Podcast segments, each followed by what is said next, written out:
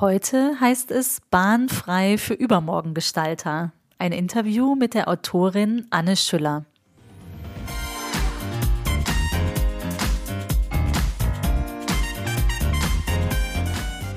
Herzlich willkommen zum Podcast Chancen denken, wie wir die Zukunft gestalten.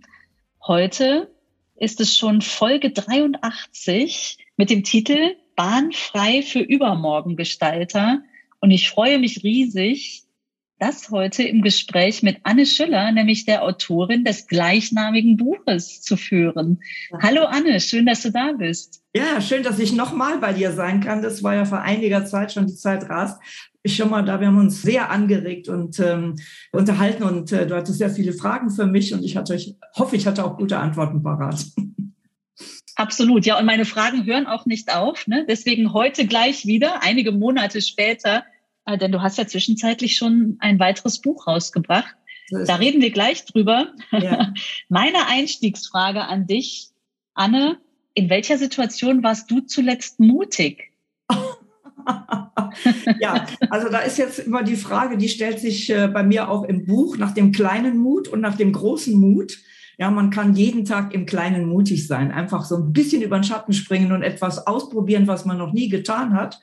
Also da mache ich das immer so, ich gehe extrem viel spazieren. Ich bin ja auch in den Bergen unterwegs. Ich war gestern in Salzburg und da gibt es zwei große Stadtberge.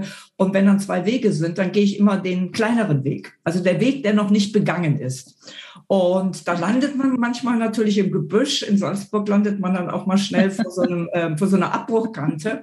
Also das ist sozusagen der kleine Mut. Ja, und dann gibt's natürlich auch den, äh, den großen Mut. Und der große Mut, äh, mein größter Mut, meine größte Mutprobe, sage ich mal so, in den letzten Jahren, das war, ich habe mir eingebildet, äh, Kitesurfing noch zu lernen auf meine Tage. Ja, und ich habe mir eben wow. gedacht, äh, ja, ja, ich habe mir eben gedacht, Windsurfen konnte ich. Ich gehörte, hörte zu den ersten Windsurfern in München überhaupt. Und mit Wind komme ich ganz gut zurecht und äh, über die Wellen hüpfen, das ist doch mal ganz cool. Und da mit so einem äh, Kite da 20 Meter weit oben durch die Luft zu wirbeln, das wäre mal fantastisch. Und dann hatte ich eben Kitesurfer kennengelernt und die äh, machten dann eben ihre Klassen nicht irgendwo, sondern in Kenia an einem wunderschönen Sandstrand, wo wir auch nur Kitesurfer waren, wo man also gar nicht mit Badegästen oder sowas in Berührung kam. Das ist ja mal das Gefährliche. Und es ging flach mhm. ins Wasser. Aber ich sagte, das war sowas von schwer. Also ich habe es gemacht, ich habe den Kurs gemacht, ich bin ins Gleiten gekommen, aber das war derart schwer. Es ist ein irre schwerer Sport, äh, wenn man beginnt, ihn zu lernen, weil der, dieser mhm. schwere Kite, der fällt einem halt immer ins Wasser und den wieder aus dem Wasser zu ziehen. Also man braucht Tricks, aber man braucht auch irre viel Kraft. Und dann habe ich gesagt, okay, ich war mutig, habe es gemacht und ich kann stolz auf mich sein, weil die anderen, wir waren alle, was weiß ich, 20 Jahre jünger. Und ich habe es aber nicht weiter vorangetrieben. Aber da war ich mutig, weil äh, ja, da bin ich nochmal ähm, einen großen Schritt weit nach vorne gegangen. Ja, und über die eigenen Grenzen, ne? das ist mutig. Ja, ja, ja sehr gut. Einen, Dankeschön. In, ins Neuland, ins Neuland zu gehen und zu wissen, ich man kennt ja die Geschichten, Kitesport ist jetzt nun nicht ungefährlich, ja. Und wir mhm. hatten einen im Kurs, der hat sich also Rückenwirbel angebrochen. Ja, ich selber bin mal volle Pulle aufs, auf die Brust gefallen. Auf so einer Sandbank bin ich aufgekommen. Ich konnte zwei Minuten nicht atmen. Ich habe wirklich gedacht, wenn mir wenn mir der Atem nicht wiederkommt, dann war's das. Ne? Also es ist wirklich nicht ungefährlich, aber am Schluss hat die Abenteuerlust gesiegt und es kamen dann auch die Erfolgserlebnisse. Also sie müssen sich dann, das gehört eben zum Mut dazu, deswegen ist es immer gut, mutig im Kleinen anzufangen, um so diese ersten Erfolgserlebnisse auch zu haben und für sich selbst Sicherheit zu gewinnen. Ich bin auf dem richtigen Weg. Es gibt mir einen Kick, aber mir kann nicht wirklich was passieren und ich kann äh, zur Not kann ich auch wieder aussteigen, wenn sich dieser Weg eben als nicht erfolgreich erweist. Mhm. Ja, das, sehr cool, ist so, ne? Ja, und das ist im Grunde das Gleiche auch im Business. Ja, also dieses Experimentieren, dieses Ausprobieren. Ja, früher hatte man mhm. ja, oder in diesen klassischen Oldschool-Unternehmen, da hatte man ja dieses Perfektionsfimmel, ja, diese Null-Fehler-Kultur, die mhm. eine Historie hat, die auch verständlich ist, aber in diesen heutigen Zeiten permanente Vorläufigkeit und schwarze Schwäne kommen äh, ständig, man weiß gar nicht, aus welchen Ecken sie kommt, ob sie klein, groß sind. Und da muss ich eben einfach auch trainiert sein, ja, im Kleinen und im Großen mutig zu werden und zu experimentieren und auszuprobieren und das in frühen Stadien, Schrittchen für Schrittchen und eben auch zu wissen, es gibt Ausstiegsszenarien und man darf schließlich auch scheitern. Man lernt etwas. Scheitern kann eben als Lernerfolg verbucht werden und das müssen die Unternehmen heute lernen, um dann in einem zweiten mutigen Ausbruch es dann tatsächlich zu schaffen. Ja, du sprichst mir so aus dem Herzen, weil das Hinfallen gehört dazu, ne? Und dieses Sinnbildliche beim Kitesurfen, hinfallen, denken, meine Güte, das ist jetzt krass. Und wenn du da wieder aufgestanden bist, ja, das, das macht dich stark. Ne? Das ist im Unternehmenskontext absolut vergleichbar. Absolut. So, jetzt kennen wir schon die Anne auf dem kleinen Weg im Salzburger Land und am äh, Kitesegel. Erklär doch den, unseren Zuhörern, die vielleicht unsere letzte Folge noch nicht gehört haben, kurz, wer denn Anne Schüller sonst noch so ist. Stell dich bitte kurz vor, Anne. Ja, also ich bin im Grunde genommen von meinem Naturell her, bin ich eine permanent Suchende. Ja, ich bin unglaublich neugierig. Mich interessiert immer, was ist dort, wo ich noch nicht war, was ich noch nicht kenne. In Bezug eben auch auf meine Bücher. Ich habe jetzt 18 Bücher geschrieben, viele preisgekrönt. Wow. Ja, da darf ich auch ruhig stolz drauf sein. Und da geht es eben immer darum, was weiß ich noch nicht? Ja, weil die Zukunft, die ist heute keine Spezialistenzukunft mehr. Natürlich, wir brauchen die Spezialisten auch, also Menschen, die tief im Thema sind und sie uns ihre Expertise zur Verfügung stellen können. Wir brauchen vor allen Dingen aber auch äh, die Generalisten, ja, die breit ins Unternehmen hineindenken, die über die Unternehmensgrenzen hinausdenken und die eben auch in die Zukunft hineindenken. Ja, deswegen, die nenne ich eben die Übermorgengestalter. Ja, die lieben die Zukunft, aber die sind extrem neugierig, die sind abenteuerlustig, die sind eben mutig und die machen den Sprung ins Neuland. Ja, und die brauchen wir. Und das Neuland ist auf jeden Fall ein äh, kombiniertes, kombinatorisches Neuland. Technologien kombinieren sich miteinander. Ja, die Zukunft, das wird eine äh, Zukunft sein, wo wir menschliche Expertise mit technischer Expertise verbinden, wo wir menschliche Intelligenz mit künstlicher Intelligenz verbinden. Ja, wir haben ständig dieses sowohl als auch. Es ist nicht mehr entweder oder. Und dieses Beste sowohl als auch, das Beste aus künstlicher und menschlicher Intelligenz, das muss sich vernetzen, das muss sich miteinander verknüpfen. Junges Wissen muss sich mit altem Wissen, junge Unternehmen mit alten Unternehmen verknüpfen. Und da braucht es einfach diese Generalisten, die breit denken über den Tellerrand und die das große ganze Bild sehen können. Ja, das wird unsere Zukunft sein. Und in klassischen Unternehmen haben wir diese nicht, weil klassische Unternehmen suchen immer Experten. Ja, der mhm. HR-Mensch, der Recruiter, der sucht einen Experten für, meistens eben vorgegeben von der Fachabteilung. Und man vergisst dabei diese Brückenbauer, diese Vernetzer, diese Innovatoren und die weit in die Zukunft denken, wo es in Unternehmen vielleicht noch gar keine Stelle für gibt, wo aber Stellen für geschaffen werden. Ja, weil früher hatten wir die mhm. Innovationsabteilung, die haben für sich dann und heute Innovation geht's quer durchs ganze Unternehmen.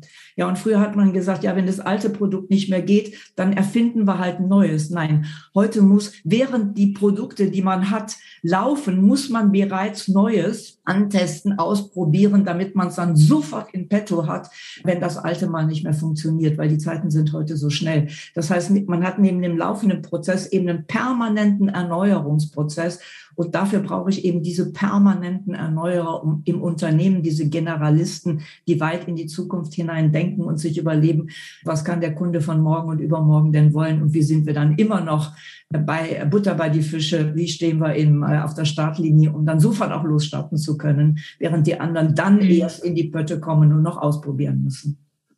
Was ja für den HR-Manager auch deutlich schwerer auszuschreiben ist. Ne? Also den Experten, ja. den kannst du mit fünf Zeilen beschreiben, was er mitbringen ja. soll. Ja. Und dieser Wechsel zum Generalisten, da muss auch der HR-Manager erstmal lernen, was das eigentlich bedeutet, wonach er genau sucht. Ne? Also finde ich auch ganz spannend. Gehen wir gleich noch tiefer drauf ein. Jetzt äh, bist du natürlich, äh, du wärst nicht die, die du bist, wenn du gar nicht so viel über dich sprechen würdest, sondern direkt über die, die vielen Ideen. Aber ich gebe unseren Zuhörern noch mit, was dein Klappentext im Buch auch verrät. Ne? Du bist eine brillante Speakerin. Das ist auch das, du hast zu Beginn unseres Gespräches im Vorgespräch schon gesagt, deine Stimme ist angeschlagen. Da sind wir schon zwei gerade. Ne? Es ist ja auch schön, dass dieses Keynote Speaking wieder gefragt ist, dass du so viel sprichst im Moment, dass die Stimme schon angeschlagen ist. Du bist eine Management-Denkerin, das hast du mit den ersten Sätzen jetzt auch schon besser rübergebracht, als jeder Begriff das könnte und Business Coach. Ich weiß, dass du viel unterwegs bist und du kannst zu Recht stolz sein auf die vielen Bücher, aber auch die vielen Preise und Auszeichnungen, die du bekommen hast. Ich schätze es immer sehr, wenn wir uns austauschen. Insofern habe ich mich auch schon sehr auf das Gespräch heute gefreut. Und lass uns da gerne tiefer einsteigen. Ich habe gestern in einem Gespräch, wo wir das Thema Generalisten versus Spezialisten gerade besprechen, mit äh, Menschen aus der sozialen Arbeit besprochen. Da war ich auf einer Konferenz und wir haben festgestellt, ich sage so gerne so, die, die heutigen Soft Skills werden in Zukunft die Hard Skills sein. Ne? Also es geht viel um Sozialkompetenzen, um Einfühlungsvermögen, also eben diese menschlichen Kompetenzen. Und das, was du beschreibst, geht, geht in die gleiche Richtung. Ja, wie schreibt denn ein HR-Manager das demnächst aus? Oder wie findet umgekehrt der Mensch, der das vielleicht mitbringt, den richtigen Job? Wie finden die denn sprachlich zueinander, die Unternehmen und die passenden Kandidaten? Hast du da eine Vision? Also ich würde jedem HR-Manager empfehlen, zunächst im eigenen Unternehmen zu suchen, weil viele von mhm. diesen Menschen sind im Unternehmen. Ja, da kommt es mhm. ein bisschen natürlich noch auf die Branche an. Ich sag mal, alles, wo, wo stark Behörde ist, das ist natürlich so jemanden, dieser Typ Persönlichkeit, ja, der neugierig ist, der nach vorne möchte, der auch immer wieder sich interessiert, was ist da noch, was kenne ich noch nicht. So ein Typ Mensch, der fühlt sich nicht unbedingt von einer Behörde oder von behördenähnlichen Organisationen angezogen, das muss man sagen. Mhm. Also so ein Typ Mensch geht eher in so eine Porsche nach vorne denkende Organisation hinein. Aber ich bin sicher und ich erlebe das auch, in jedem Unternehmen gibt es die, ja, weil die melden mhm. sich natürlich sofort bei mir, weil die fühlen sich eben genau von mir angesprochen, auch natürlich von mir bestätigt und von mir unterstützt und die sagen, ich würde, ich habe so viel versucht, so viele mhm. Ideen einzubringen, so viele Initiativen anzuzetteln. Es interessiert sich niemand dafür. Ja, ich Krass, das heißt, du sagst, es sind eher die Leute da als die Strukturen.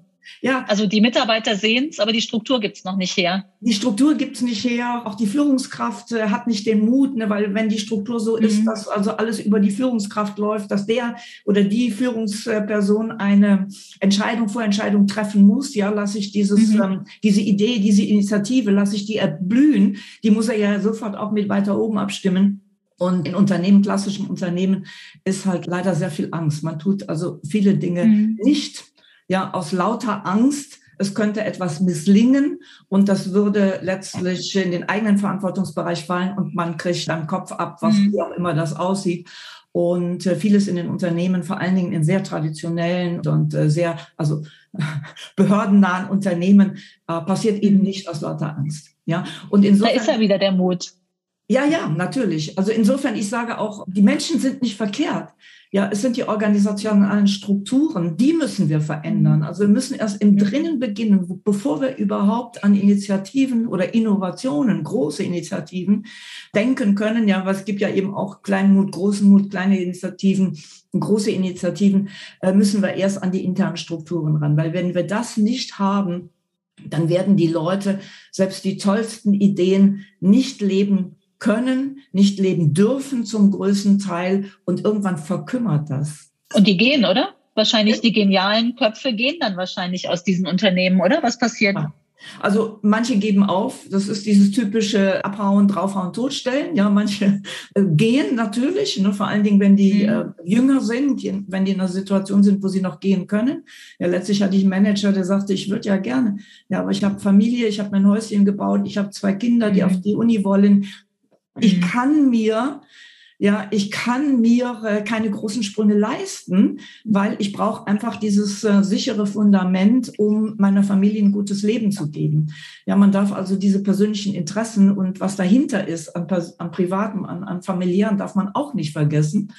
Und manche gehen, ja, also vor allen Dingen die jungen Leute, die gehen sofort, weil alle jungen Leute wollen mhm. selbst etwas verwirklichen, die wollen Sinn in ihrer Arbeit sehen, die wollen sich ausprobieren, die wollen sich auch beweisen. Und wenn man ihnen dieses Umfeld nicht gibt, dann sind die sofort wieder weg. Und äh, heutzutage junge Talente, die finden ja sofort Sofort mhm. finden die auch neuere, bessere Positionen. Wir haben ja im Moment einen Riesenschiff von Menschen, die Unternehmen verlassen und auf der Suche sind nach äh, fortschrittlicheren Unternehmen, um sich dort eben realisieren und verwirklichen zu können. Ja, und dann gibt es eben die, die geben auf, abhauen, draufhauen, totstellen. Und mhm. äh, man verlernt eben auch diese Fähigkeit äh, zu denken, ja, weil unser Hirn funktioniert eben nach dem Motto use it or lose it. Ja, was nicht mhm. trainiert wird, verkümmert. Das ist wie so ein Trampelpfad, der begangen wird. Dann wird da draußen eine breite Autobahn oder ein kleiner Weg, der verwildert. Ja, die Wege, wo ich gehe, wo ich mhm. dann plötzlich sehe, da ist ein Baum umgefallen, jetzt geht's nie weiter. Und noch keiner hat es bemerkt. Das war noch zum Beispiel. So, und diese Kenntnisse verwildern. Ja, und die Leute ergeben sich in ihr Schicksal, ja, wenn die dafür am Jahr Jahresende belohnt werden, Gehaltserhöhung bekommen, Karriere machen, weil die eben vorgegebenen Plänen folgen und Punktlandungen auf mhm. Vorgaben machen und Verfahrensweisen auch nacharbeiten müssen dann geben die einfach auf. Und irgendwann können sie es nicht mhm. mehr. Und dann sind die eben in diesem Aufgabe, ich habe mich selber letztlich aufgegeben, sind die in diesem Dilemma drin. Und das ist etwas, was sehr schade ist, weil das natürlich auch aufs Privatleben Auswirkungen hat. Absolut, da wird keiner glücklich, weder das Unternehmen noch der Einzelne. Ne? Der eine hält mehr aus, der andere weniger.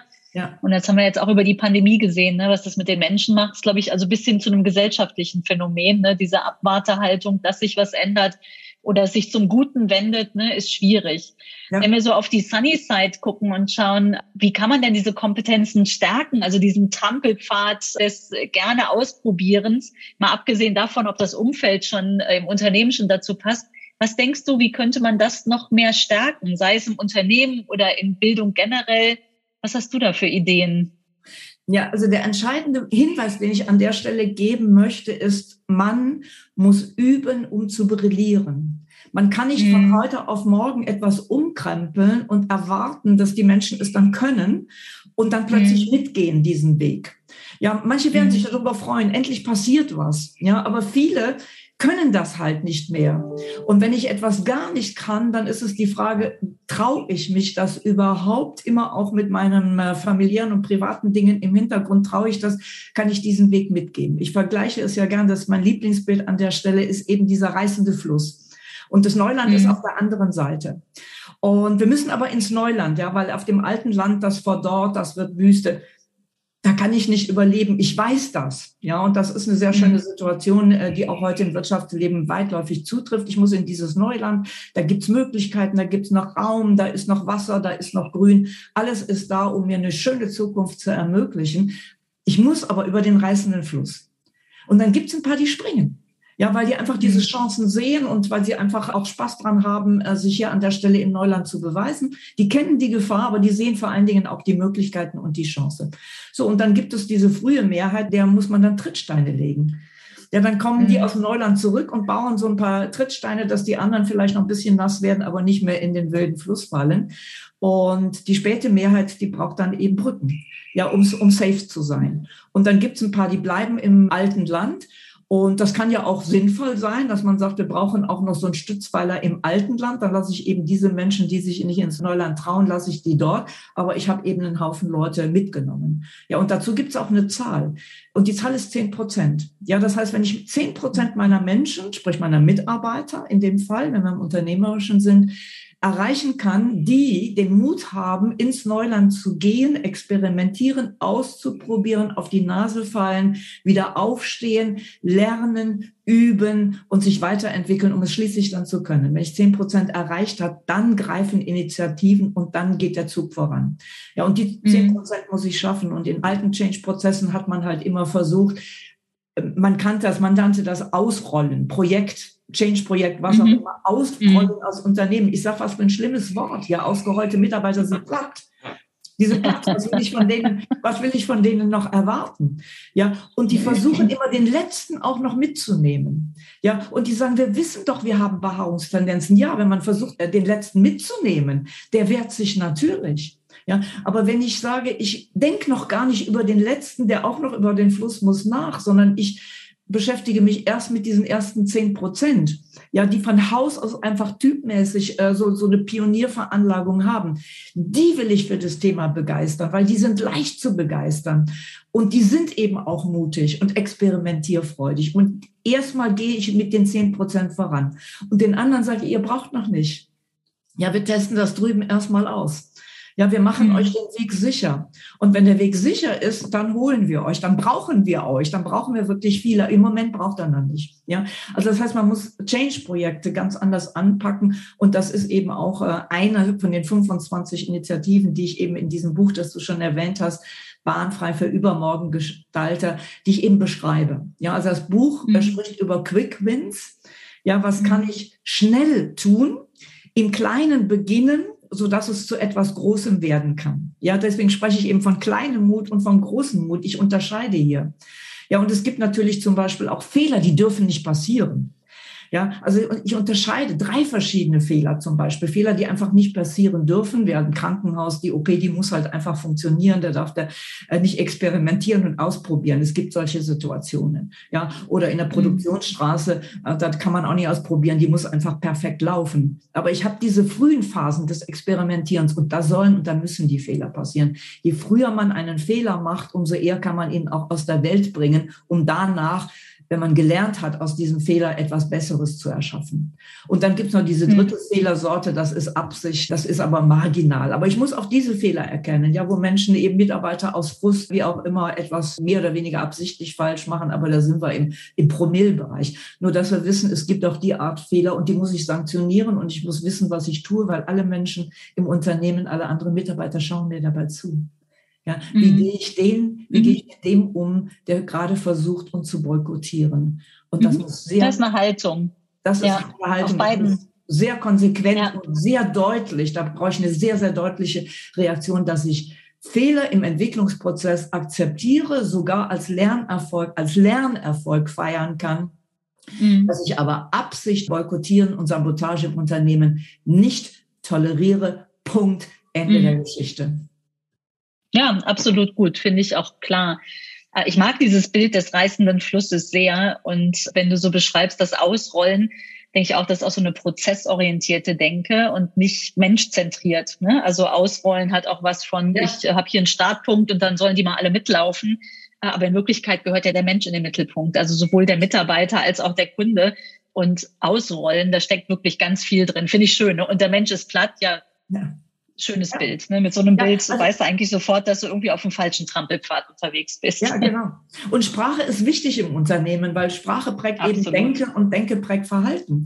Ja, und wenn ich davon ja. spreche, vieles hat mit den organisationalen Strukturen zu tun. Ja, das heißt, die Menschen würden schon gerne, wenn es die Strukturen und die Prozesse eben zuliefe, dann äh, ließen, dann fängt das eben oft mit Sprache an. Ja, also speziell aus größeren Unternehmen, äh, die Manager, die brüsten sich damit, wie viele Leute sie unter sich haben. Mhm. Ja, oder schlimmer noch, wie viele Mitarbeiter bei Ihnen aufgehängt sind. Mhm. Oder wie viele Mitarbeiter ich steuere, wie viele Mitarbeiter ja. mir berichten. Ja, also wenn ich nur ja. diese vier Worte nehme, da gibt's noch so viel, wenn ich nur diese vier Worte nehme, dann weiß ich schon, was für eine Unternehmenskultur und für eine wahre Denke da ja ja, wie über Mitarbeiter wirklich dann auch, wie die Jungs dann an der Bar über ihre äh, Mitarbeiter dann reden, wie die über die denken, wie wenig die denen zutrauen, wie selbst herrlich äh, sie glauben, sie könnten das ganze Thema reißen und in Wirklichkeit sind es eben hauptsächlich die Mitarbeiter im Operativen natürlich. Das ist ja die Aufgabe mhm. der Mitarbeiter im Operativen, wie viel die Mitarbeiter machen könnten, wenn man eben diese Freiräume öffnen würde, Spielräume im wahrsten Sinne des Wortes ihnen geben würde, um hier Großes für die Unternehmen zu bewirken. Ja, und ansonsten wäre es auch nur das Steuerpult sozusagen, was dahin gehört, nämlich ein Roboter, ne? kein Mensch. Also ja. es ist nicht angemessen und nicht auf Augenhöhe zu sagen, ich steuere aufgehängt und so, finde ich auch vollkommen. Ich bin auch großer Freund davon, auf die eigene Sprache zu achten. Das drückt sehr viel aus. Ne? Das ist ja auch ein Talent, gerade wenn du in der Beratung bist, da genau hinzuhören.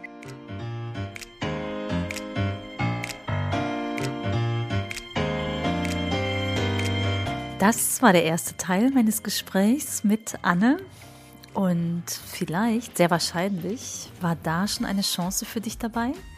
Was kannst du für eine gute, für deine gute Zukunft tun? Dann leg los, mach einfach mal. Wenn du weitere Impulse möchtest, dann abonniere auch gern meinen Newsletter auf anderakadaib.de. Nächstes Mal gibt es dann weitere Impulse aus Teil 2. Bis dahin, tschüss.